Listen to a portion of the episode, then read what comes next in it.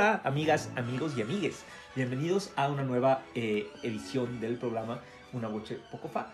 Eh, hoy eh, vamos a, dedicarlo a una ópera que a Arturo y a mí nos encanta, que es Andrea Chenier, de, con música de Humberto Giordano y libreto de Luigi Illica. Suena muy complicado, ¿no? Pero no lo es tanto. Es una ópera sobre la Revolución Francesa, sobre un poeta que después terminó siendo ajusticiado por el terror eh, y por Robespierre. Y entonces uno mete todos esos elementos. La Revolución Francesa, una historia de amor, un poeta eh, enamorado de un aristócrata. Luego llega Robespierre, los mata a todos. En fin, es una ópera perfecta. Es, un- es una ópera típicamente verista, es decir, Típicamente. es una ópera estrenada a finales del siglo XIX, en 1896. eh, que muy preocupada, el, el compositor y el libretista estaban muy preocupados por hacerlo muy realista, ¿no? Por de hecho, está, hay muchos elementos basados en la historia, en la historia real, en, en personajes incluso eh, reales, bueno, empezando por El protagonista. eh, André Chenier, que es el, el nombre del poeta francés, un- el precursor de la poesía romántica, del romanticismo poético en Francia. Este, y bueno, hay una serie de, de elementos muy, eh, esto, muy, muy realistas. No está basada en una obra de teatro o en una obra previa, sino que el, el libretista, Luigi Lica, eh, muy famoso por haber colaborado con Puccini en, casi todo, ¿no? Sí. La Bohemia Butterfly. este, es una, insisto, es una, es una ópera muy intensa, muy apasionada, muy centrada en el protagonista, en, la- en el, en el tenor que canta a eh, el, el personaje que le da nombre, Andrea Chenier. Y que, y que sí, ¿no? O sea, le permite al tenor unas áreas espectaculares, las vamos a, a examinar acá. Eh, hay muchísimos cantantes que han hecho este papel Muchísimos. famoso eh, y este papel eh, se ha incorporado de lleno, digamos, al repertorio habitual de las grandes casas de ópera. Tiene muchos desafíos desde el punto de vista dramático porque es como, pues además del drama histórico, hay, hay mucha, digamos, muchos contenidos políticos, eh, muchos contenidos de, de gran lirismo que tienen que ser actuados de un modo convincente y, y complejo en el escenario. No es para roperos en el escenario, pero tampoco es para voces pequeñitas No, no, no. eh, eh, que, que- que- que dudan de, de su fraseo y emisión. Para nada. Es para colosos operísticos, no solo en el papel del tenor, también el papel de la soprano, que es muy demandante, y sobre todo en el del barítono, Sí. que también tiene áreas brillantes. Carlos Gerard. Gerard. Sí, lástima que en este no vamos a hablar sobre Magdalena, que es la soprano, ni. Carlos Gerard, porque nos vamos a enfocar, vamos a hacer, como hemos hecho en otras ocasiones, una especie de concurso Exacto. de oír a distintos tenores de distintas épocas y distintos estilos, eh, cantando, bueno, vamos a ir avanzando con distintas áreas y duetos de, de esta ópera para ver un poco quién nos convence más, quién nos gusta. A ver, ustedes también fórmense su propia, su propia opinión. Eh, digo, no les vamos a poner la ópera completa con cada, con cada uno de estos, pero ustedes si les gusta lo que oyen, pueden buscarlo. Y además nosotros hemos hecho una selección caprichosa y arbitraria de los que nos, más nos gustan, o más bien de los que sentíamos que cubrían distintos espacios temporales y distintos tipos de cuerda, ¿no? Eh, distintos colores de la voz, distintas interpretaciones, pero hay cualquier cantidad de interpretaciones. En general, hemos hablado aquí de, los grandes papeles, ¿no? De lo, que significa Otelo para un tenor. Pues Andrea Chenier va por ahí también. Si los grandes tenores buscan, si, si es que la cuerda se ajusta a esas intensidades dramáticas, pues llegar alguna vez a este papel con solidez vocal e histriónica. Porque además, pues es un poco la continuación de otras en términos de que es un poeta enloquecido por amor y arrastrado por otras circunstancias. Un poco es como, es como Rodolfo en la Bohemia, claro que en otro contexto histórico, pero eh, esta, esta idea del poeta también medio macenetiano, ¿no? Sí. Es muy interesante. Sí, justo. Eh, medio Werther, ¿no? Medio Werther también. Quizá un poco menos enloquecido que Werther, y, pero más intenso yo diría que Rodolfo, pero sí, de esta, pertenece a esta dinastía. Pero eh, en todo caso hay eh, distintos, bueno, el, el papel se presta para que lo canten distintos tipos de tenores. Ajá. Hay algunos de voces muy dulces, eh, y otros de voces mucho más fuertes, mucho más dramáticas. Eh, y bueno, aquí vamos a, a escuchar un poco de distintos. Un poco de todo, Un sí, poquito sí, de sí, todo. totalmente. Para ver. Ah, Y hay, hay bien gustos. Algunos les gustan más. Eh, unos que son casi wagnerianos, ¿no? Helden tenor. Sí. Y otros eh, prefieren a tenores más líricos, incluso ligeros, porque tienen, tienen momentos mucho más, mucho más dulces, delicados, Ajá, tiernos. ajá, ajá. Una disculpita de, porque la verdad es que no tenemos casi contemporáneos. Nos Sí, fuimos sí, con mucho viejuno, pero es que es una larga historia. Esto es una ópera de finales del siglo XIX. Y además, bueno, ya, ya lo veremos más adelante, pero sentimos que los eh, tenores más modernos que han, Mm. que han abordado, que sí han sido muchos, Sí. pues no han aportado, digamos, algo muy nuevo. Ah, ah, digo, a- algunos nos gustan bastante, eh, con distintas, eh, por distintos motivos, pero sentimos que más bien creaban cosas nuevas o aportaban cosas nuevas antes. Junto con estos, casi ninguno tiene nada que hacer. Pues sí. La verdad. Sí. Esto no quiere decir que sean completamente descartables, pero pues aquí sí. Este, hurgar en el pasado nos, nos guarda sorpresas muy agradables. Exacto. Y bueno, vamos contándoles un poquito de qué, de qué va tratando la ópera. Vamos con cada, con cada fragmento que les vamos a poner, eh, avanzando con, con la, con la trama. Hay que decir que es una ópera en cuatro actos. Por lo tanto, pues es medio larguita. Es larguita. El primero es como de media hora más o menos. Sí, el, el- Y es muy ágil y eh, plantea este momento previo a la Revolución Francesa. Estamos en un castillo en un lugar llamado Coigny. el castillo de la familia Coigny. de la familia De Coigny, la bastante lejos de París, al parecer. Y bueno, hay, digamos, en este momento todos los, eh, los preparativos de una gran Exacto. fiesta. Cuando se abre el, te- el- el telón, vemos a los sirvientes todos atareados, preparando una gran, eh, una gran fiesta en el castillo. sillones, Y justo etcétera. eh, viene la primera área del barítono, Sí. eh, donde se queja, o bueno, eh, se lamenta de ver a su anciano padre ahí cargando muebles. eh, y tiene una cosa un poco donde se plantea el, el problema eh, Ujú. previo, ¿no? La situación en Francia en el antiguo régimen, la diferencia de clases, cómo los ricos eh, oprimen a, a los pobres. Y bueno, después, además... te, te es- odio, casa dorada. Exacto. Dice, ¿no? se, que- que hay mucho de resentimiento social, Sí, sí, ¿no? sí. Se, eh, se, se queja, se lamenta mucho contra los, contra los patrones. Y bueno, empieza, empieza la fiesta, van llegando los invitados, entre los cuales llega el, el poeta Andrea Chenier, que todavía es un poeta joven, no muy conocido, comparado con otros grandes eh, escritores y artistas están invitados. De hecho, no le ponen mucha atención. La, la pela. condesa como que dice, bueno, pues a mí me vale, yo estoy esperando aquí al abate. Y justo hay, una, eh, hay un momento más o menos chistoso, y es que la, la hija de la casa, la hija de la condesa, que se llama Magdalena, este, hace una especie de apuesta, se están, se están burlando de, los, esto, de todos estos poetas intelectuales invitados, y eh, que todos son una bola de cursis, que todos quieren hablar de amor, Sí. y dicen, bueno, ap- apostemos a que este joven no va a ser la, la excepción, y a ver cuánto tarda en mencionar la palabra amor. Exacto. Y efectivamente le invitan a que, a que hable. Y él apenas está empezando a decir, bueno, no, eh, la, la inspiración no es tan sencilla, no, no, eh, no en cualquier momento eh, llega. Es, es caprichosa, un poco como el amor. Y entonces dice esta palabra y las, las eh, Madalena y sus amigas estallan en, en carcajadas. Exacto. Bueno, hay que decir que antes hay una discusión política Ah, bueno, sí. ocurriendo ahí, ¿no? Sí, están contando. Es 1789. 1789, ¿no? Entonces, eh, uno de los invitados, que sí es muy importante, no como Chenier, Les está contando lo que está pasando en, en París. Sí. Mientras tanto. Y- Bueno, y en Versalles. y dice algo así como, tenemos el tercer estado Sí, y todo y el- el rey está débil. Y han, han profanado la estatua de Enrique Han profanado IV la estatua de Enrique IV y este fue mal aconsejado el rey. Por Necker. Y ahí viene la burguesía y cosas así. Y bueno, todos los invitados aristocráticos se escandalicen. Exacto. Ah, qué barbaridad. exacto. Los fifis. Pero justo en ese contexto es donde viene lo de lo de Chenier. Sí, que después de esta, de esta burla de Madalena y de las niñas fresas de la casa, eh, les dice, pues esto de lo que se burlan del amor es algo muy importante para mí.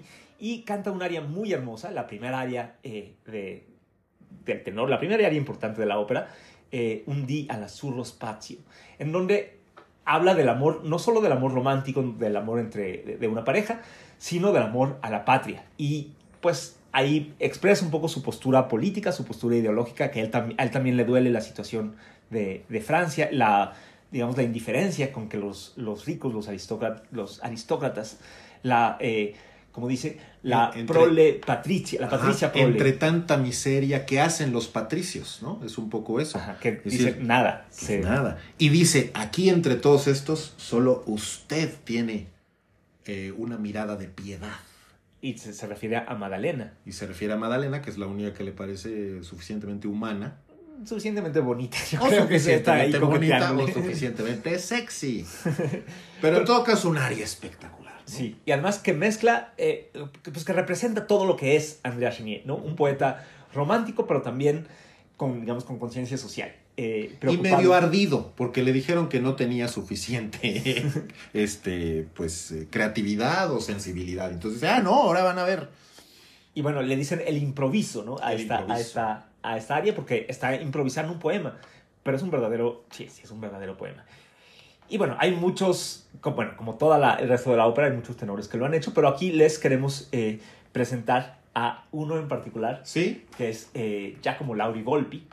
Eh, bueno, vamos a hablar de él después de, eh, Es, es- después de escuchar el es el área. especialmente afortunado que nunca lo hayamos escuchado aquí para, para hacer propia introducción de este enorme tenor. Así que vamos a escucharlo y regresamos.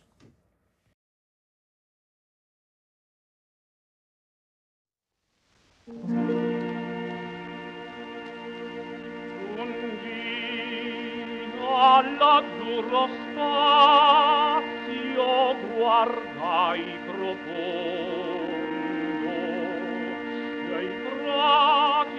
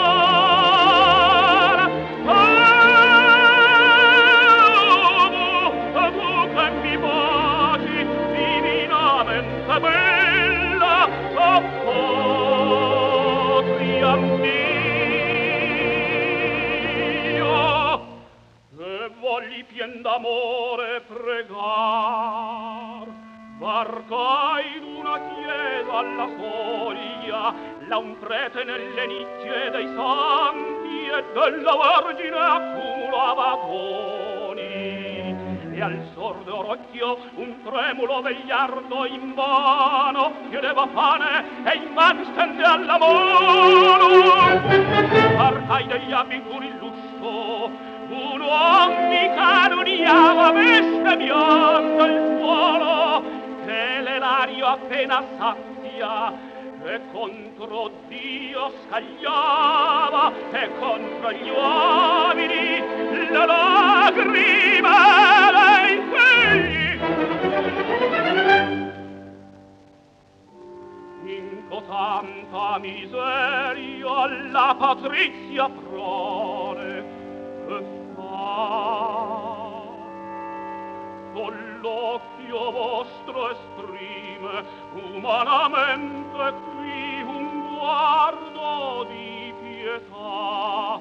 Ond'io guardato a voi siccome a un angelo e dissi ecco la bellezza bello amico ma poi alle vostre parole umano atto o giovinezza bella ad un poeta non la il detto unite e non le conoscete amore.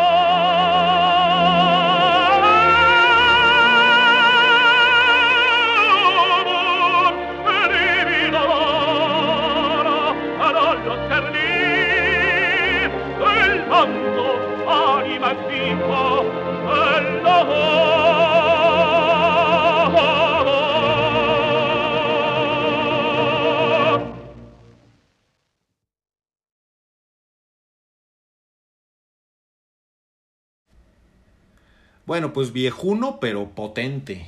Potente. Y muy interesante su interpretación. No es exactamente lo que decíamos, ¿no? Eh, no está casado con una con una lectura ligera del papel, ni, ni excesivamente dramática, sino con estos vaivenes, porque pues se trata de este reclamo que está haciendo a la sociedad francesa, que está viendo y no ve lo que está pasando.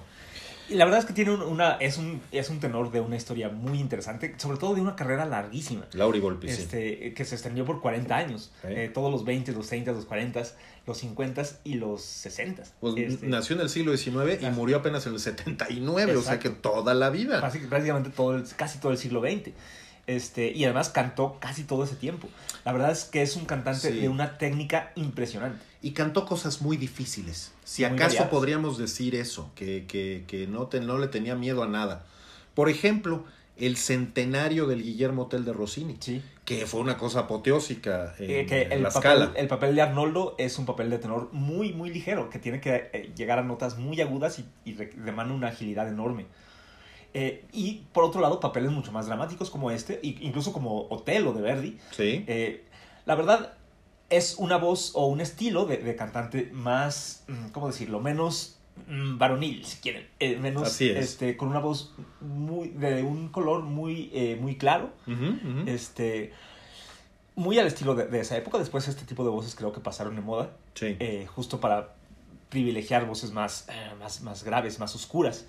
Eh, pero es, como les decía, es una, bueno, se dedica- tuvo una carrera muy larga, te- tenía una, una excelente técnica que le permitió abordar muchos papeles y además mantenerse en muy buena forma durante claro. muchos años. Aparentemente fue su esposa, una soprano eh, italiana, llama, perdón, española, Española. llamada María Ross. De hecho, él muere en España. Él- sí, él vivió casi toda su vida en España, curiosamente. Ujú, ujú. Este, su, eh, su esposa, María Ross, dicen que fue ella la que lo educó. Ujú. Incluso ella dejó de cantar para dedicarse a cuidar la carrera de él. Sí. No como manager, sino más bien como, eh, como maestra, realmente como coach de la técnica vocal. Y Sí. bueno, él a la vez también se dedicó, hizo mucho, se dedicó mucho a la literatura, escribió varias novelas, eh, una autobiografía y un libro muy, muy famoso que se llama Voces Paralelas. Sobre técnica vocal, ¿no? Más bien. Y además hablando mucho de los otros cantantes de su misma generación, los can- otros cantantes del siglo XX, describiéndoles muy bien si a ustedes les interesa esa, ujú. ese tema de oír, que su- supongo que si hoy en este podcast les interesará, Sí. traten de conseguirlo, no es fácil de conseguir el libro, eh, pero eh, habla pues básicamente de todos los cantantes desde Caruso hasta María Calas. Sí, y, y- y- y es interesante, ¿no? De los años 20 a los años 30 fue como el, uno de los grandes intérpretes en el Met. Luego viene la recesión y le piden reducir sus salarios y dicen, no, muchas gracias, yo necesito cobrar como si no hubiera recesión. Y eso lo, lo como si no hubiera depresión. Y se va a Italia de regreso y es admiradísimo por Benito Mussolini Exacto. no es que él necesariamente haya mostrado demasiadas simpatías Pero- hacia Mussolini, pero al parecer no le molestaba cantar para él. Y eso ya era bastante en una época en donde muchos fueron pues fichados por el fascismo. Es el caso de Martinelli, por Sí. ejemplo, y también el caso de Lauri Volpi. Luego vuelve a los escenarios europeos, pero ya nunca más a, a tener eh, esta carrera en Estados Unidos, que había sido muy importante en esos años, los 20 y los 30. Sí, sobre todo, la verdad es que tam- también en la España de Franco le fue bastante bien. A Franco Ah, también le, le gustaba. Sí. Este, él no era muy político, que yo sepa, aunque sí tiene una novela que eh, ambientada, inspirada Ah, por, eh, cierto, por la cierto. guerra de España. Ujú. Este, pero no es una novela muy política tampoco. Ya. Eh, él no es un Andrea Chenier, digamos. Pero bueno, eh, nos, bueno, a mí me gusta mucho su, su interpretación. A mí también, y que, que- que teníamos desde hace tiempo pendiente Hablar escucharlo en esta oportunidad. No sé si vamos a hacer alguna vez un programa entero. Creo- Aunque sí hay varias sí interpretaciones importantes, por ejemplo, Turandot Sí. fue el debutante, ¿no? El, el que hizo por primera vez en Estados Unidos Turandot Exacto. y una serie de títulos veristas también le tocó estrenarlos en Estados Pero Unidos. tam- también de bel canto. Este, Y de bel ca- canto, sí, papeles cierto. muy difíciles como Arturo de, de Y los- Puritani. de Puritanos. Tienes toda la razón, entre otros. Bueno, y ya decíamos Guillermo Tell. Pero bueno, en este momento, regresando a la ópera, lo que está pasando es que terminado esto, pues Madalena dice algo así como, ay, bueno, perdóneme, ¿no? Sí. Este, ni hablar. Y la condesa dice, bueno, ya tú intense, vamos a ponernos a, bailar, A bailar. La, la, la gabota, Y porque ya estuvo. Y mientras De... están bailando, que es eh, algo muy interesante de esta ópera, el, el uso de la, de la música para expresar distintas, no solo distintos estados de ánimo, sino distintas, pues ahora sí que distintas sociedades. ¿no? Sí. La música de la gabota es toda aristocrática, dieciochesca, rococó. Y, eh, pero mientras están bailando, se escucha eh, a la- con percusiones y un coro de, de campesinos que viene acercándose al, al castillo para entrar a la, a la fuerza. No solo campesinos, de, de- de- de hambrientos y desarrapados y desesperados, ¿no? Que dicen algo así como, tenemos hambre. Ajá, que, que a Carlos Gerard, lo, que es como el mayordomo Sí. del, del castillo, los deja pasar y los presenta como su, Su agrandeza a la miseria. su alteza, digamos, Ah, la sí, miseria. sí, sí, sí, Sí. sí. Este, en una escena padrísima. ¿Quién los dejó pasar? Dice la condesa. Yo mero. Porque ya desde el principio él ya había mostrado que pues, con esto de, de, de ver a su papá con 60 años, este, Todavía. pues, todavía sirviendo en la corte, pues ya estaba harto. 60 años de trabajo. 60 años de trabajo, más claro. Son ya quizás 60 80. años vecchio que tú servi. Exacto. Entonces, claro, ya está la- el agua hasta arriba. Y lo que termina pasando es que él se une a la causa de los desarrapados, se lleva a su propio papá. La condesa dice, qué barbaridad, qué, qué incursión más, Más desafortunada. más desafortunada. Pero ya que se vayan y, Y seguimos con la y fiesta. seguimos con la fiesta porque aquí no ha pasado nada. Y es perfecta eh, alegoría de un poco la Francia que está viendo y no ve. Exacto. Y bueno, justamente nos el, en el mientras ocurre el entreacto, ocurre toda la Revolución Francesa, la toma de la Bastilla. Sí, etcétera. eso no se ve no se ve. en la ópera. Cuando vuelve a, a- a alzarse el telón, han pasado varios años, Sí. eh, cinco años, es 1794. Así es. Es en, en París, esta vez en un, En un café, café. donde ya ha cambiado muchísimo la sociedad, ya hay las El café- maravillosas El café las- Otto. Exacto. Ya hay dos personajes icónicos que son los in- los, Los increíbles. Les incroyables y les merveilleux. y les merveilleux. O Ah, sea, los increíbles y las maravillosas que son como nuevos ricos, básicamente. Nuevos ricos, medio nacos, Medio medio buchones. Domínguez, Buchones. medio buchones. Que eran algo que en la, en la Francia revolucionaria se burlaban mucho. Bueno, se burlaban los un poco los que seguían añorando con nostalgia de la del refinamiento del antiguo régimen, veían a estos nuevos ricos con mucho, Sí. eh, con mucho asquito. Bueno, estos son los que ahora dominan la vida social. Y que además tienen una moral disipada y Sí. especialmente flexible. especialmente las mujeres. Especialmente las bien- mujeres que además están vestidas así como grecorromanas y Sí, sé qué, enseñando mucho, a- enseñando mucho el gusto. y los señores con unos lentes así muy grandes y unos, este, Unos unos- sombrerotes. unas este, eh, orejas de perro en el, en el sombrero. Esto es real, ¿no? Sí. Ahora, no sé exactamente qué tan, eh, tú que eres historiador, no sé qué tan eh, real haya sido para ese momento, porque en este momento Exacto. En realidad no era. No todavía no está pasando esta reacción al No, terror. Esa, ¿no? esa es una pequeña. Exacto, fue una reacción, como tú dices, a- al terror. Más bien aparecieron en la época del directorio. Eso, Después eso, del golpe en de el Termidor. directorio.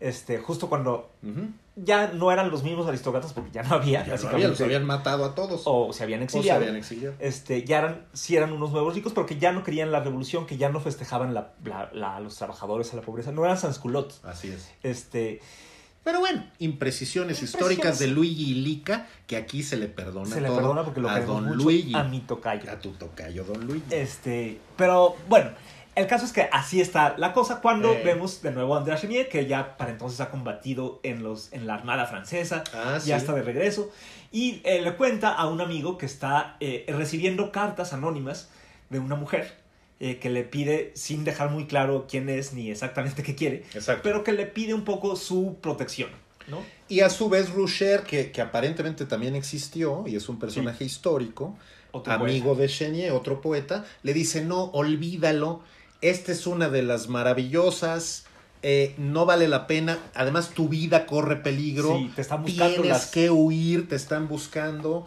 entonces ahí te va un pasaporte suficientemente falso para que huyas del país, ¿no? Exacto, para, porque es, es la época del terror, están, hay una degollina. Sí, eh, sí, es una matachina horrible, pero él dice que Que no. más bien el destino parece que lo, lo, lo detiene a tomar medio esa decisión. bastante snob dice, ah, no, si es una maravillosa ya no quiero Exacto, que sí, asco, sí. ya no quiero nada de ahí. Pero de todas maneras, Quiero ver. quiero ver y sobre todo no quiero ser eh, desleal a mi nombre y a mi esencia. El destino, ay, y, y, pues muy como poeta romántico que es, cree en el destino, en, una fuerza sobrenatural eh, que lo conduce, que, y, y sin importar lo que él decida, haga o, o quiera, lo, conduce, lo va a conducir a un final, bueno y o malo. entonces se le pregunta a Rusher, ¿tú crees en el destino? Yo sí. Y esa es un área brillantísima, muy maltratada en la discografía, creo yo. Casi nadie la ubica entre las grandes Es que áreas. además se, se, eh, se mezcla mucho con la... se muy- traslapa en la Se escena. traslapa con la escena, hay un, interviene un poco su amigo Rouget. Sí,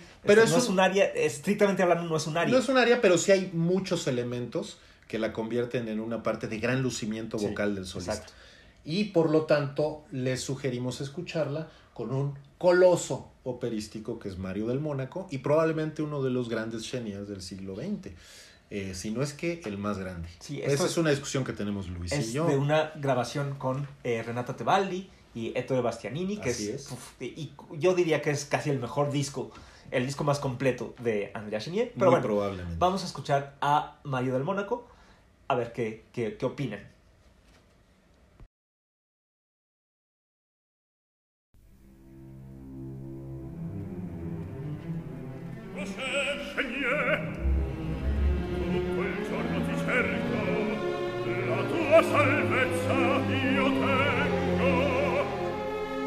Passaporto, cui tutto intorno è periglio per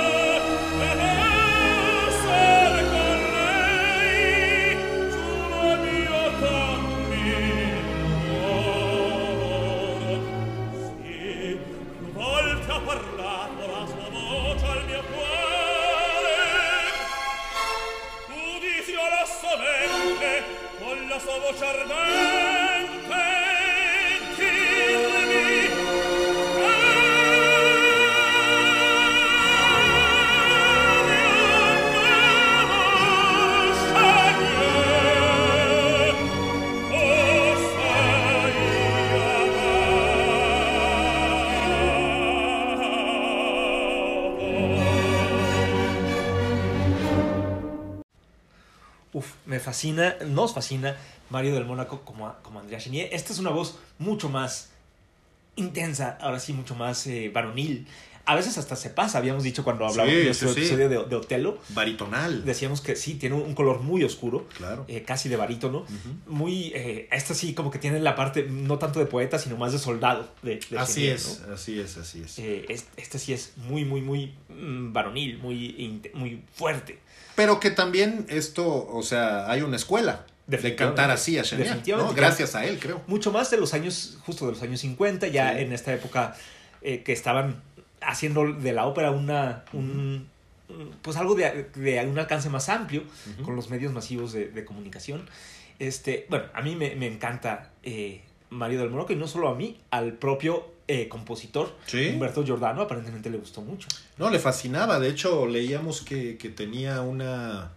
eh, pues tenía una foto, Mario del Mónaco, que le había regalado el propio Giordano, en donde le da una dedicatoria impresionante que decía a, a mi querido el verdadero Chenier. Y esto fue porque estudió el papel con él, preparó el papel con él para estrenarlo después en 1949 en la escala. Eh, Giordano murió unos años antes. En todo caso, pues lo decíamos, ya de por sí es impresionante que haya preparado el papel con Giordano, a que luego también Giordano lo considere el verdadero Chenier, pero no es difícil porque, como decía Luis, escuchar estas grabaciones de, del Mónaco dice uno, caray, aquí, eh, aquí sí hay una forma de, de vivir el personaje de la manera en que se supone que tenían que ser esas pasiones en medio de la Revolución Francesa y del terror. Pues sí, no es cualquier día que recibes las cartas de no sé quién y que no está pasando nada en el entorno.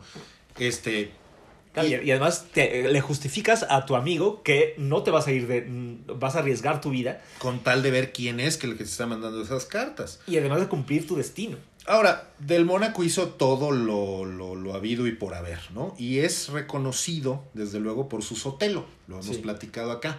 Sí. Pero como Andrea escuchen, Chenier- escuchen nuestro, nuestro Exacto. episodio sobre hoteles. Pero como Andrés Chenier está brutal.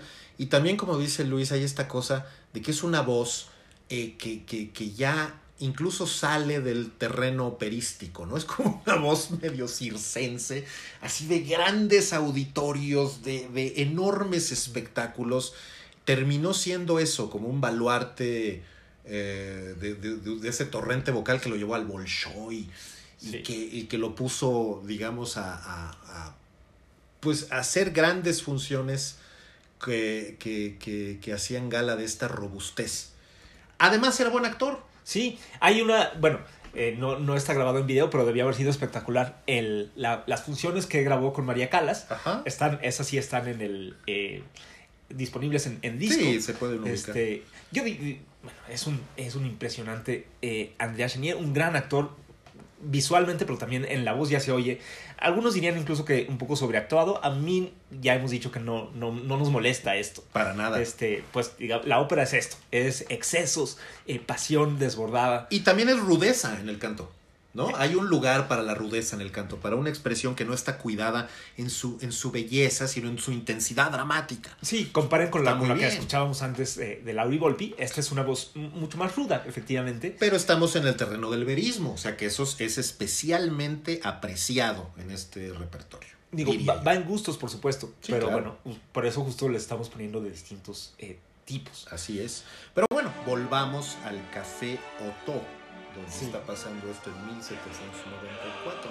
Él ya dijo, bueno, este, Me quedo. me quedo porque todavía no he amado y a lo mejor esta es mi oportunidad. El destino quiere que yo me quede para conocerla y pues mi destino es el amor. Claro que el amigo Rouchet, que es un canijo, lee la carta, le dice, bueno, la caligrafía, el papel, el perfume, la redacción, no hay duda, es una maravillosa.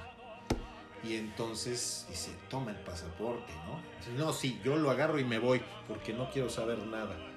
Pero, pues, Chenier sigue ahí, de alguna manera, cree que todavía debería esperar más. Lo sorprende una escena en donde aparece el propio Robespierre. Eh, pues El pueblo está clamando. el pueblo está clamando y todo el mundo saluda. Y aparece nuestro buen amigo Gerard, que ya lleva varios años Ya es un Pues de- fiscal, ¿no? O algo así. de, de- de jefe ahí en la de revolución. Y la, la escena es importante porque Gerard le pide a uno de estos personajes, A un a incroyable. un incroyable, un Increíble. increíble, que busque a una mujer. ¿no? Porque resulta que Gerard, que era mayordomo en la casa de los, en el castillo de los Coigny, Ujú. este, también está enamorado. Veía a Madalena, a la niña de la casa, como, ay, pues con una, con Sí. una admiración. Nunca hizo Sí. nada al respecto, pero ahora que ya es un líder importante, revolucionario, pues todavía aspira a volvérsela a encontrar. Ya ahora que se han invertido los papeles, ¿no? Ahora que él es un hombre poderoso y ella al contrario está pues prácticamente eh, escondida, ¿no? Teniendo que eh, ocultarse dado sus orígenes nobles. Así es. Encuéntrame esta dulce criatura, le dice, búscala. eh, esta noche la podrías ver. Eh, Rouché y Chenier siguen ahí, lo siguen observando ahí este, de forma apartada, esperando conocer a la desconocida, que no saben que es la misma que está buscando Gerard. Pero es uno de estos momentos donde además es un, se mezcla, digamos, lo que está pasando detrás de la escena principal y eh, musicalmente es muy interesante y muy atractiva. Lástima que no la podemos También escuchar. vemos a Bercy, un personaje Bercy, muy interesante, sí, sí, que había sido entre doncella y amiga de Madalena y que ahora está convertida justo en una maravillosa Sí. y en una trabajadora sexual, ¿no? Está vendiendo su cuerpo para...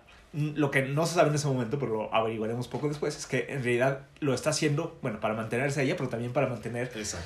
a su amiga Madalena, que es así, es una niña educada entre terciopelos, que con la cuchara de plata en la boca, que no sabe dar ni coser un botón, que es una buena para nada. Entonces, Bercy tiene que este, trabajar, Hacer todo por hacer ella. todo para, pues, para mantenerla. Además, eh, eh, O sea, no ha cambiado nada en realidad No, entre la no relación entre Bercy con Exacto. revolución o sin revolución. Pero bueno, justo así están las cosas cuando se presenta eh, Madalena eh, Sí. ante, una, ante un altar de Marat. Ajá. Es- esas son las primeras palabras de este, de este dueto. Marat, que a- había sido asesinado no mucho antes por Charlotte Corday eh, y se ha convertido en, un verdadero, en una verdadera deidad Sí. en, la, en la ideología revolucionaria. Entonces tiene altares por distintas partes de, de París. Y ahí, frente a un altar de, eh, a la memoria de Marat, eh, se, es donde han acordado la cita entre Madalena y Andrea Chenier. Y bueno, se presentan en este dueto en el que ella le dice quién es, y le pregunta si se acuerda de ella. Él, después de unos momentos de, de no haberla reconocido, porque bueno, ha cambiado muchísimo en estos años, eh, finalmente la, la recuerda y tienen un dueto de amor.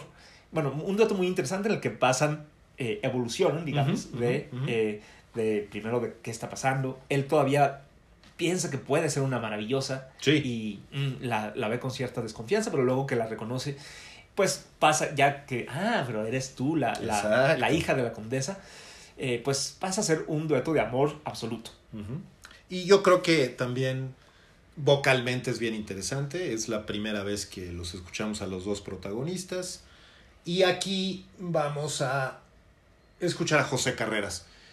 Al que le hemos hecho muy mala, este, Muy poco caso. mal tratamiento en este programa, pero no ha sido este deliberado, simplemente No. no. se nos había parecido. Por ahí en algún programa, ¿no? Pero bueno, esta es buena oportunidad para reivindicarlo porque José Carreras sí es muy importante como Chenier, hizo muchas representaciones de esta ópera, algunas grabaciones y de hecho fue su gran triunfo antes de caer enfermo en la leucemia. Entonces, pues creo que vale la pena hacer esta mención al terror catalán y vamos a hacer comentarios también. Y aquí con Eva Marton como, Eva Marton. eh, como Madalena.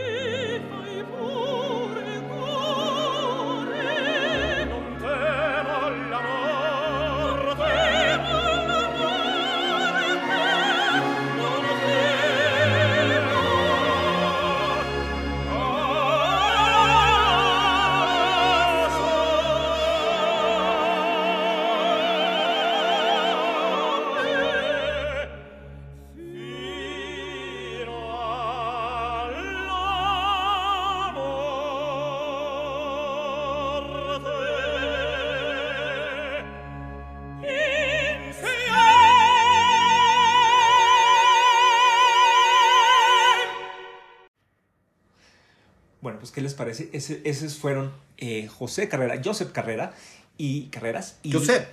Josep. Josep. y eh, la soprano húngara, soprano Marton. dramática húngara Eva Marton, que todavía está viva, afortunadamente, tiene 80 años.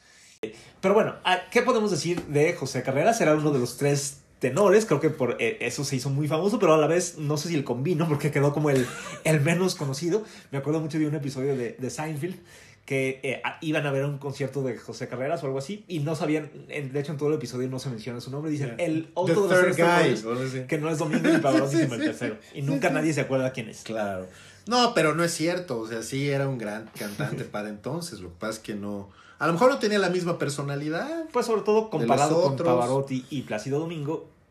Pero, la, y sí, la verdad es que siempre tuvo una personalidad como más, ¿cómo decirlo? Discreta, sobria. Sí. eh, también delicada casi. Sí, aburrida también, pero hay que decirlo. Pero en general, yo creo que sí tuvo una carrera muy espectacular, con grandes papeles. Y mm, en- si no fuera porque se enfermó gravemente, pues, probablemente hubiera hecho todavía más papeles, ¿no? Y, y sin embargo, todavía está ahí cantando. Ya, Sí, ya Es el más joven de los tres es tenores. el más joven pero de los tres, ¿sí? el que dejó de cantar antes justo por su enfermedad. Así es. Este, y la verdad es que es una voz muy, muy bonita. Sí. Es una voz muy bella, eh, con una técnica muy, muy correcta.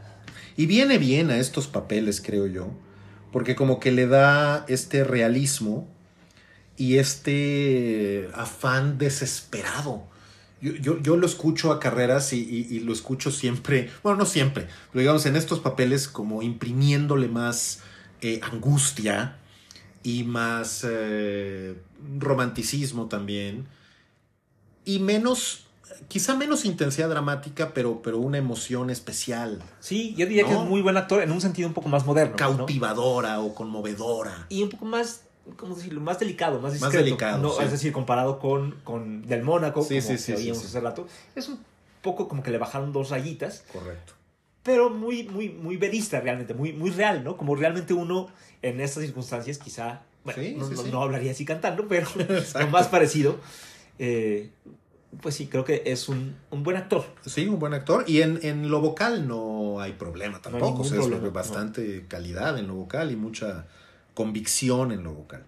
Muchas grabaciones eh, de la ópera completa con carreras se pueden ubicar incluso algunas en YouTube. Verán que en general es una recreación muy notable y muy convincente. Sí, bueno, comparado, quizá Plácido Domingo, por ejemplo, era, era más buen actor que también, bueno, los tres tenores abordaron este papel.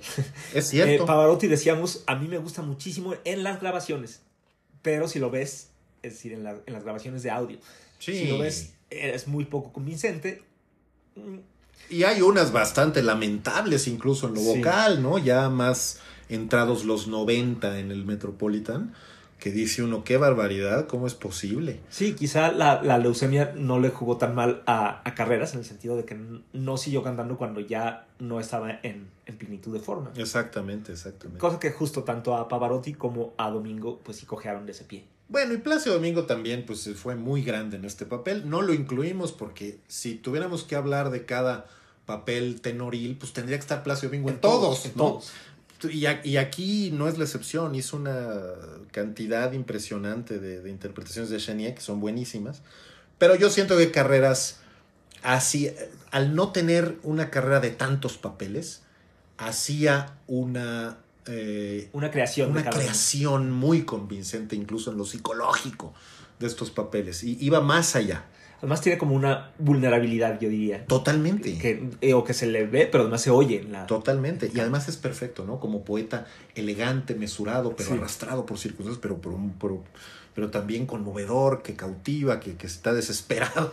Es un gran personaje. Es un gran personaje. Bueno, pues si- sigamos contando la, la historia. El, el- el final del acto es muy rápido, muy corto, Sí. pero, pero con mucha acción. Sí, Hay un, se- finalmente se encuentran eh, Andrea Chenier con Gerard sí, y tienen un, un duelo. ajá. Una especie de duelo, no, ni siquiera es un duelo, es un pleito. Sí, sí, sí, sí, sí. Porque quiere arrebatarle a Magdalena, Sí, ¿cierto? físicamente. Gerard? Físicamente. Este, y bueno, eh, eh, Andrea Chenier hiere a, no gravemente, pero hiere a, a Gerard, Sí. lo cual, si ya de por sí estaba en la mira, digamos, de las autoridades de Robespierre y del, del Comité de Salvación Pública, Sí. después de haber eh, casi matado a, una, a uno de sus principales figuras, pues, pues No, y además Gerard se lo advierte. Le dice, cuida a Magdalena porque van sobre ti, ya estás condenado por Fouquier-Tinville. el gran fiscal, que Es sí el es un gran personaje, es ese un sí personaje existió y era temerario, ¿no? Sí. Era así como Sí, uno de los grandes, eh, como Dobermans de. Robespierre, ¿no? Del terror. Gers Manero, creo que es tranquilo con todo esto. En fin. Entonces la gente está muy exaltada porque, está, porque ve a Gerard ahí en el suelo con un cuchillo, con una herida eh, potencialmente grave. Le pregunta quién lo ha herido. Él titubea un poco a ver qué va a decir, pero dice, no lo conozco, desconocido. A Y pesar dice, que- ah, son los girondinos, dice la gente, ¿no? sí. A pesar de que bien pudo haberle echado a la turba. Exacto. Ahí, la, la verdad es que, bueno, podríamos dedicarle, es que no tiene tantas áreas, pero el, el personaje de Gerard Es es, muy complejo psicológicamente. No es un villano, no es como Scarpia, un villano No. malísimo.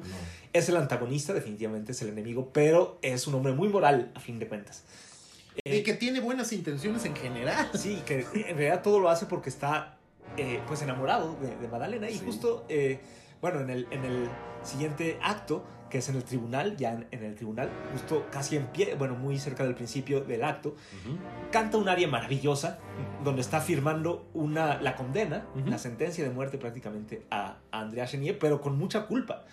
Eh, él dice lo que estoy diciendo que es enemigo de la patria, enemigo de la patria y extranjero porque nació en Constantinopla y soldado y posiblemente traidor, pues son puras mentiras. Él está consciente de, bueno, no, no es que sea mentira que sea extranjero, eh, pero él sabe que no, no merece y se siente muy culpable, pero a la vez sabe que es la única manera en que podrá tener acceso a, a Madalena. Claro.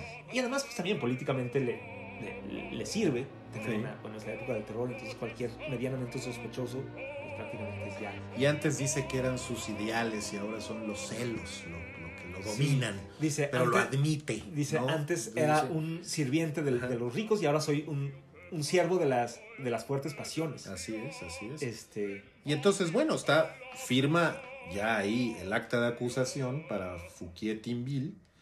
eh, y justo después de eso llega Madalena. sí. Y ese es otro gran momento de la ópera que no vamos a mostrar No, aquí. y qué lástima porque es, es- me recuerda mucho a la al segundo acto de Tosca cuando Claro. Tosca y Scarpia hablan entre sí, pero aquí creo que es más interesante todavía porque ¿Sí? hay, hay más complejidad. Y bueno, Madalena canta esta área, bueno, él un poco en un lugar muy común de, de las óperas, casi que eh, Gerard le dice, bueno, dejo libre a, a Andrea Chenier, pero tú afloja. ¿No? Claro, porque yo te quiero desde que eras una niña, Sí, lo yo te cual es conozco desde brutal, chi- ¿verdad? sí. Pero bueno, Te así conozco es. desde chiquita ya porque yo era sirviente en la casa de tu mamá. Ya te traía ganas. Exacto. Y eh, Madalena básicamente dice, pues sí, Venga. venga, lo cual a- al propio Gerard la- lo asombra, lo conmueve y le dice, pero por, a, ¿a poco estás dispuesta a sacrificarte a ti misma por un hombre Y aquí viene el ¿Por área espectacular. famosísimo? Famosísima. Eh, La Mama que Morta. si ustedes vieron la película de Filadelfia, Ujú, es muy, muy, muy hermosa, cantada Sí, por, sí, sí. por María Calas. Que bueno, es cuenta sus desventuras, pero también de que... Todo lo que le ha pasado, sí, ¿no? que Su madre murió ahí en el castillo, quemada en el castillo, su madre murió ahí tratando de salvarla. Después esto que se tuvo que dedicar a la...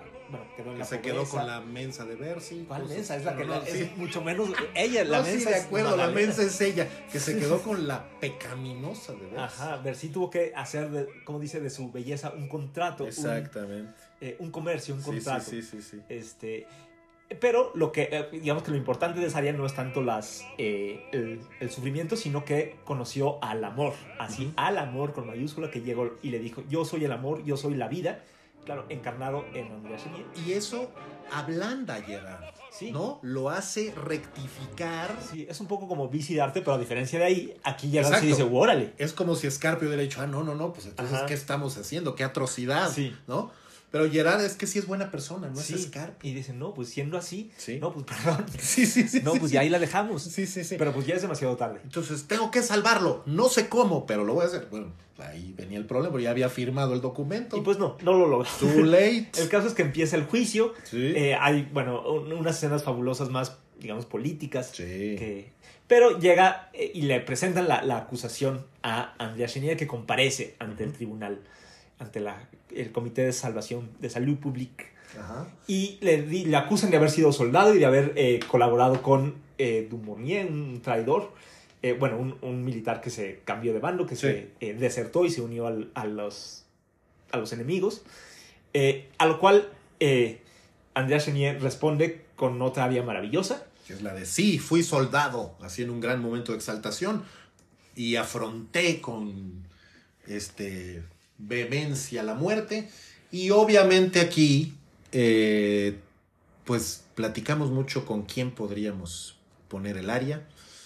Y eh, terminamos con el responsable de la, del debut de El que, el estrenó Andrea El que estrenó ahí- Andrea allá Chenier. en 1896. Que es maravilloso que podemos tener esa grabación hoy Sí. día. Digo, claro, no es la grabación de la primer. no, de la- de la y primera. tampoco es que sea muy buena grabación. Es una grabación vieja, pero del el tenor que Giuseppe Borgatti. sí. Giuseppe Borghetti que estrenó el papel. Vamos a oírla y luego comentamos cosas sobre esta grabación. Muy bien.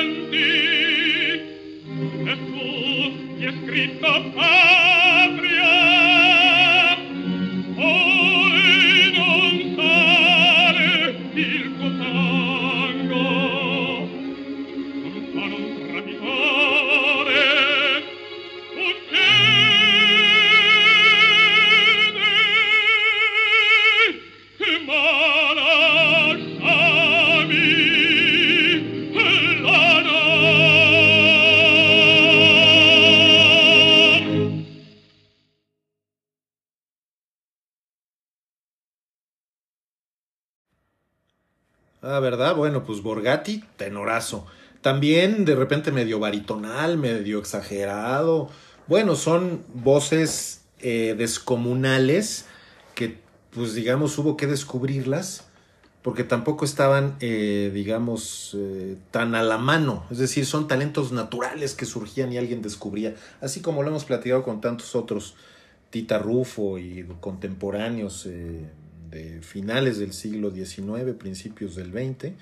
Y este en concreto, pues le tocó, le tocó estrenar el papel de Andrea Chenier de la mano ni más ni menos que de Toscanini que fue dirigiendo la orquesta, dirigiendo la orquesta que fue, digamos, el responsable de esto, y el que también un poco lo descubrió, lo llevó de ahí a todas partes a eh, competir, imagínate nada más, con Caruso, con Francesco Tamaño, con todos estos de la época, ¿no? Con, con, con, los españoles, decías tú hace rato, Hipólito Lázaro, Miguel Fleta. Miguel Fleta. Bueno, pues es un momento de una gran proliferación de estas voces tremendas que más bien había que educar. En su caso fue extraordinariamente difícil. Era una persona de bajos recursos que además pues no tenía mayor formación, ya no se diga musical, sino formación en general. No sabía leer siquiera. Sí, no, no, no leer música, leer. Ni siquiera leer música, no leer. Este, y de ahí a cantar Puccini, Verdi, en todos los teatros italianos, después salir de Italia, ir a Alemania, invitado por eh, ni más ni menos que la señora Wagner, la viuda de Wagner, Cosima Wagner, para cantar en el Festival de Bayreuth. Es el primer italiano que hace un Lohengrin en el Festival de Bayreuth y por lo tanto es muy impresionante. Y después de ahí hacer cualquier cantidad de cosas, desde el elixir de amor, ¿por qué no? Hasta Salomé de Richard Strauss. Entonces, sí es una carrera muy impresionante que además termina con un glaucoma terrible y que este pues nos ha dejado una que otra grabación. No hay óperas completas con él, pero podrán ustedes imaginarse lo que significaba que Toscanini le haya escrito a la viuda de Wagner para decirle, ya tenemos Lohengrin, ya tenemos Tannhäuser, ya tenemos Tristán, ya tenemos Sigmund, es italiano y lo vas a amar. Y así fue. Pues bueno, impresionante. Y el tipo no sabía leer.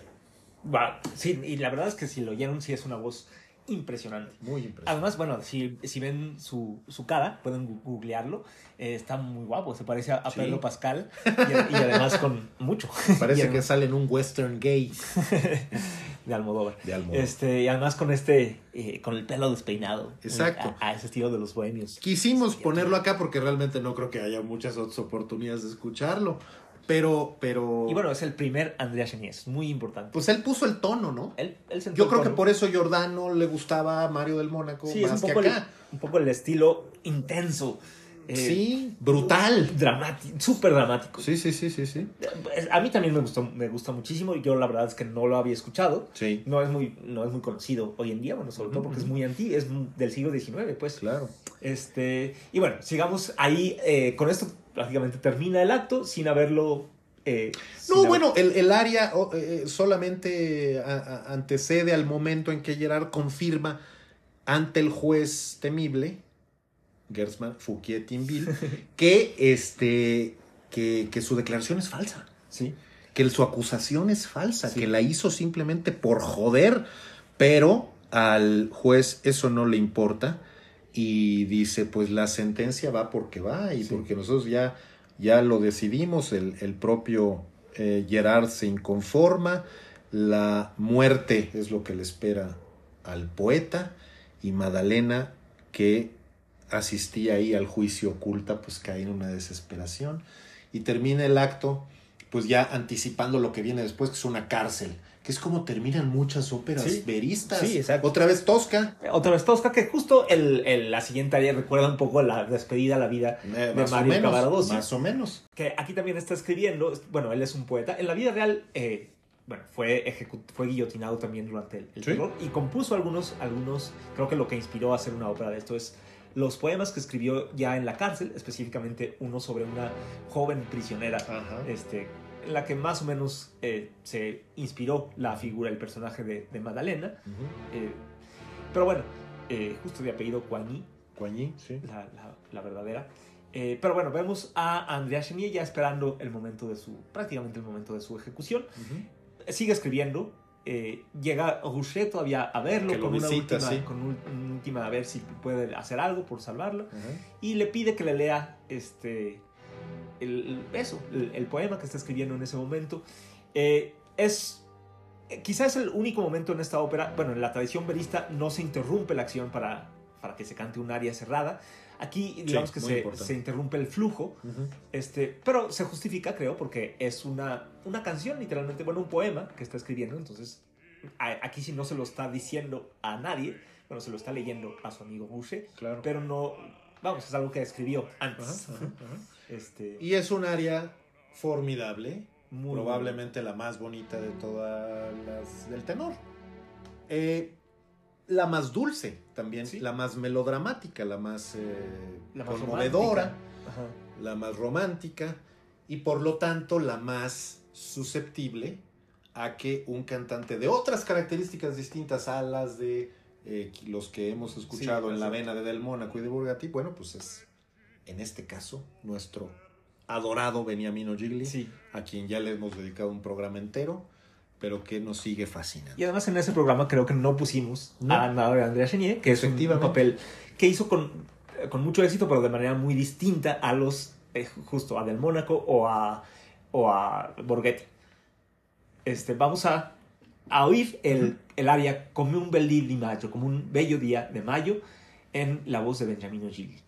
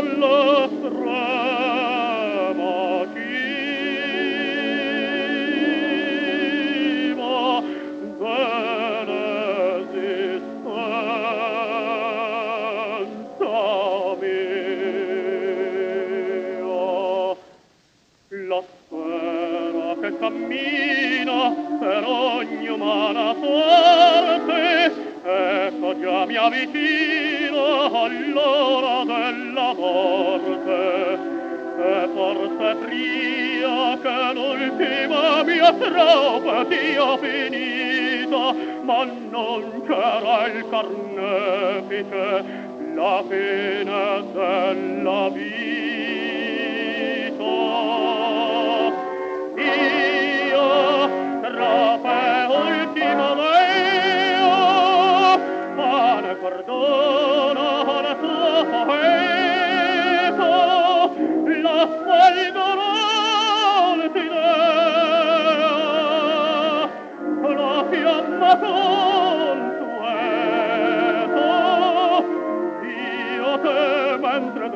me fervido il cuore, farò per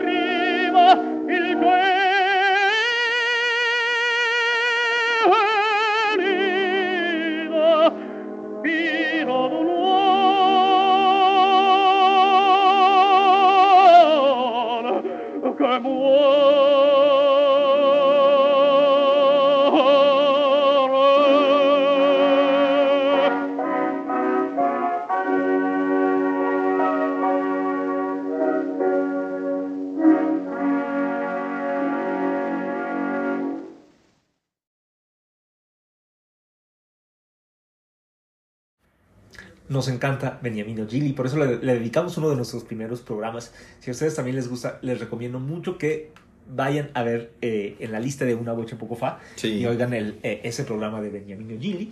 Decíamos ahí que era un tenor muy, pues justo que le tocó el, el cambio de la ópera cuando esta se volvió, eh, eh, bueno, sí, la tecnología evolucionó, tuvieron que ya empezar a cantar en la radio. Claro. Y tiene un estilo muy de esa época, de, la- de la, eh, de la época de, de la Primera Guerra Mundial e inmediatamente los años posteriores. Y bueno, tiene un estilo quizá un poco sobreactuado, quizá un poco, quizá un poco demasiado, mm, digamos, plañidero o lacrimoso, pero muy, muy conmovedor. Y a la vez con una voz muy delicada, eh, muy, muy bonita, desde luego. Eh, Y muy cálida. ¿no? Muy cálida, tiene un tono muy cálido, como un color eh, que cautiva y que envuelve. envuelve exactamente. y que no, Conmueve. o sea, que, que- que no es divisivo. En general a todo el mundo le gusta, ¿no? Sí. Pero es cierto que en los momentos de mayor intensidad dramática, esta voz puede quedarse muy lejos de lo que esperas que transmita lo vocal en Pues la sí. ópera. Con todo y eso, nos encanta y sabemos muy bien que fue muy importante y muy influyente en este papel. Hay varias grabaciones en donde Gigli eh, pues sorprende por, por estas, estos pasajes en donde pues él digamos no es el no es el no es el gran actor tampoco hay que decir Beniamino Gigli pero a diferencia de otros de su misma color como digamos Tito Schipa no de estas voces más suaves sí hay intensidad dramática. Sí. nada más que en su eh, en su calidez Sí. es difícil de expresarlo, pero cuando se la escucha completa, esto se puede identificar. En todo caso, eh, este es pues ya la última, la última área que está dedicada a Chenier, porque lo que sigue pues es el cadalso. Pues sí. Y ya básicamente es el momento en que se une con Madalena, Sí. Resulta que Madalena logró hacer una trampa. se las arregla, ¿no? Porque ella, a pesar de todo, aunque pudieron haberla condenado por derecho propio, Sí. eh, gracias a las a, a Gerard no, no fue descubierta, Ajá. pero ella hizo una trampa y logró cambiar, cambiarse de lugar por otra presa. Por una pobre señora Lidia Legré. Sí, una joven y además madre, eh, que en, la, en el acto anterior, durante el juicio, también ella fue eh, eh, condenada. Pero justo para aprovechar y salvarla a ella, que su muerte no sea del todo en, en vano. Pero bueno, ya desde el dueto del, del segundo acto habían dicho que la muerte, viva la, la muerte juntos, eh, que querían morir, pero no les importaba morir si era juntos los Ajá, dos.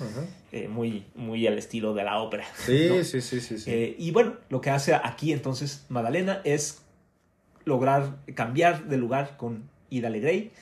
Y, eh, y bueno, van los dos a- al cadalso y tienen un, un dueto final eh, espectacular. Sí, pues sobrecogedor porque obviamente ella prefiere morir a su lado y le dice que está dispuesta de, a morir con él y efectivamente los dos pues ref- refieren esta idea de nuestra muerte es el triunfo del amor.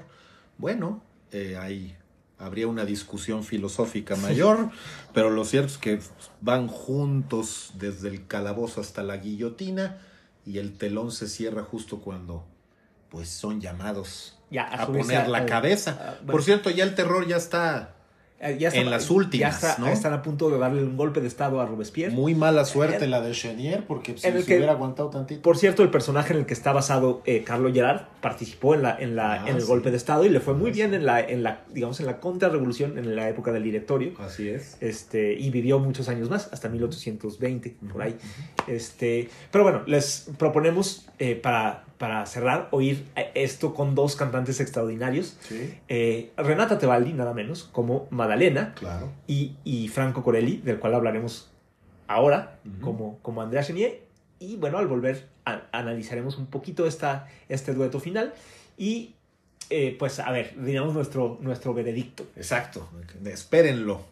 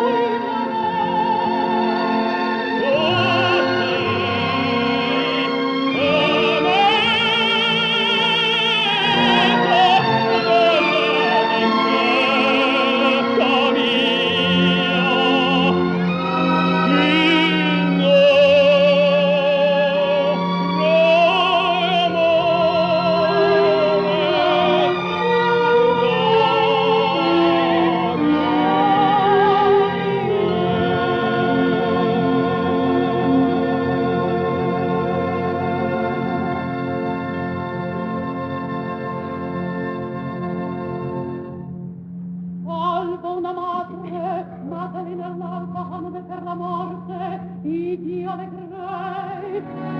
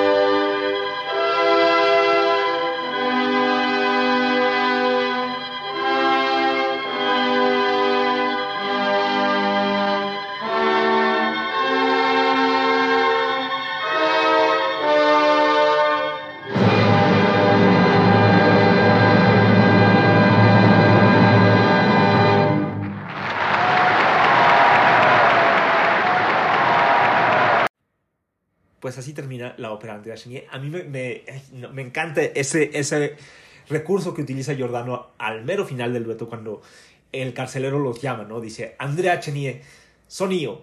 Eh, Lidia Alegre. Sonío. Sonío. y ya, viva la muerte insiem.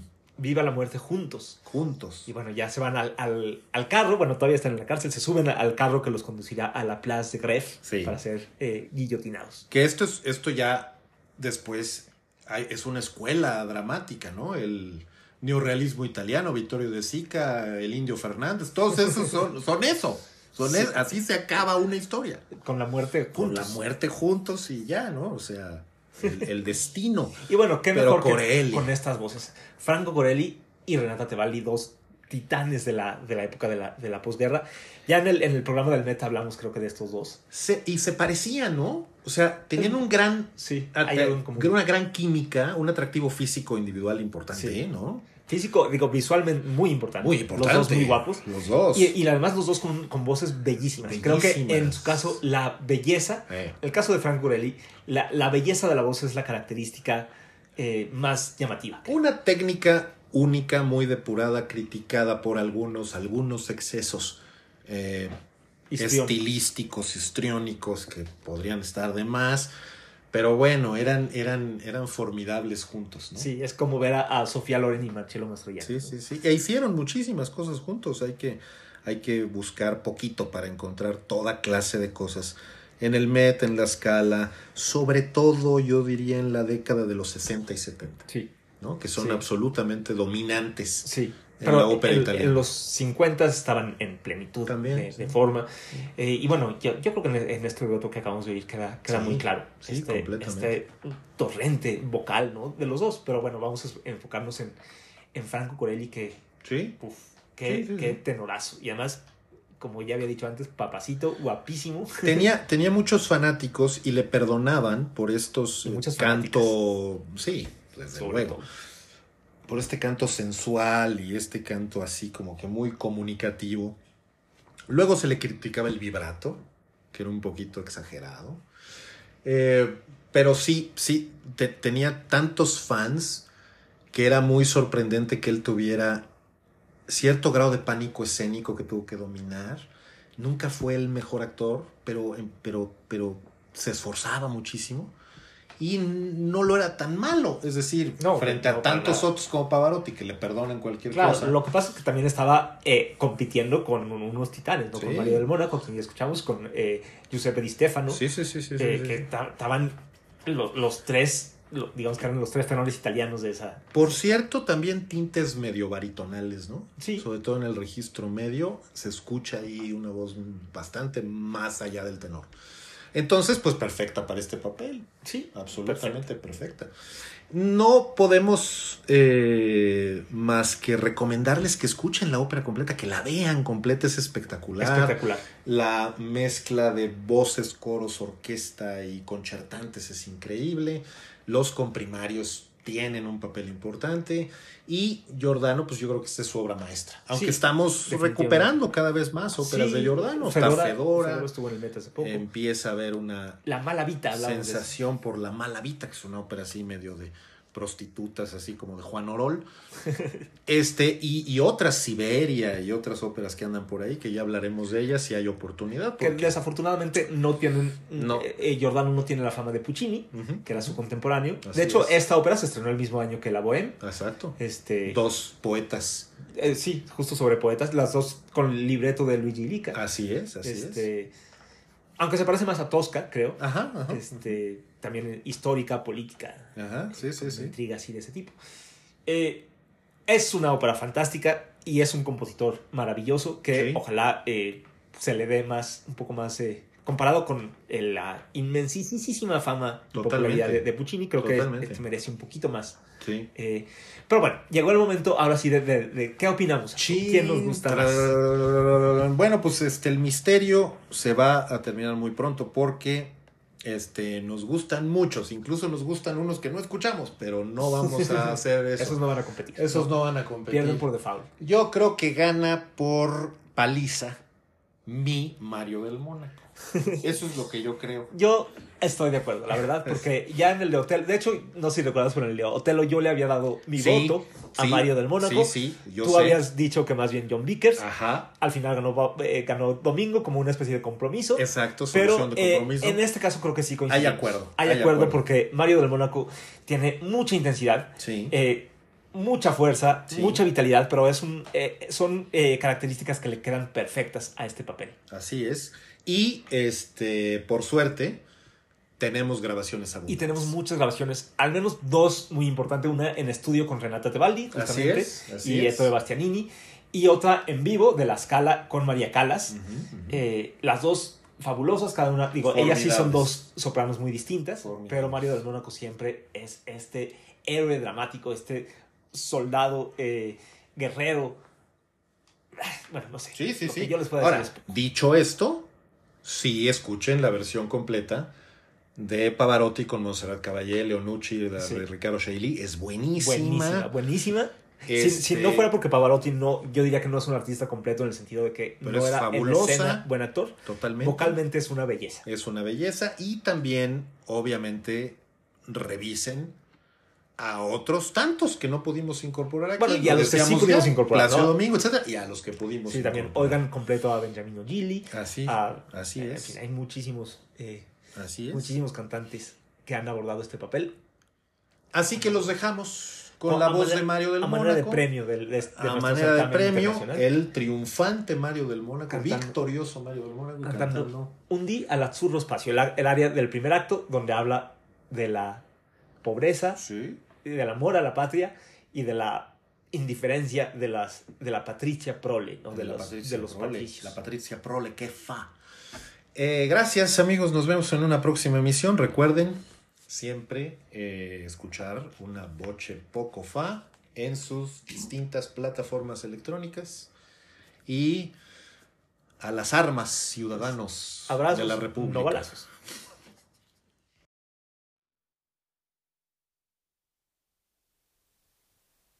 Colpito qui m'avete, ov'io geloso cielo, voce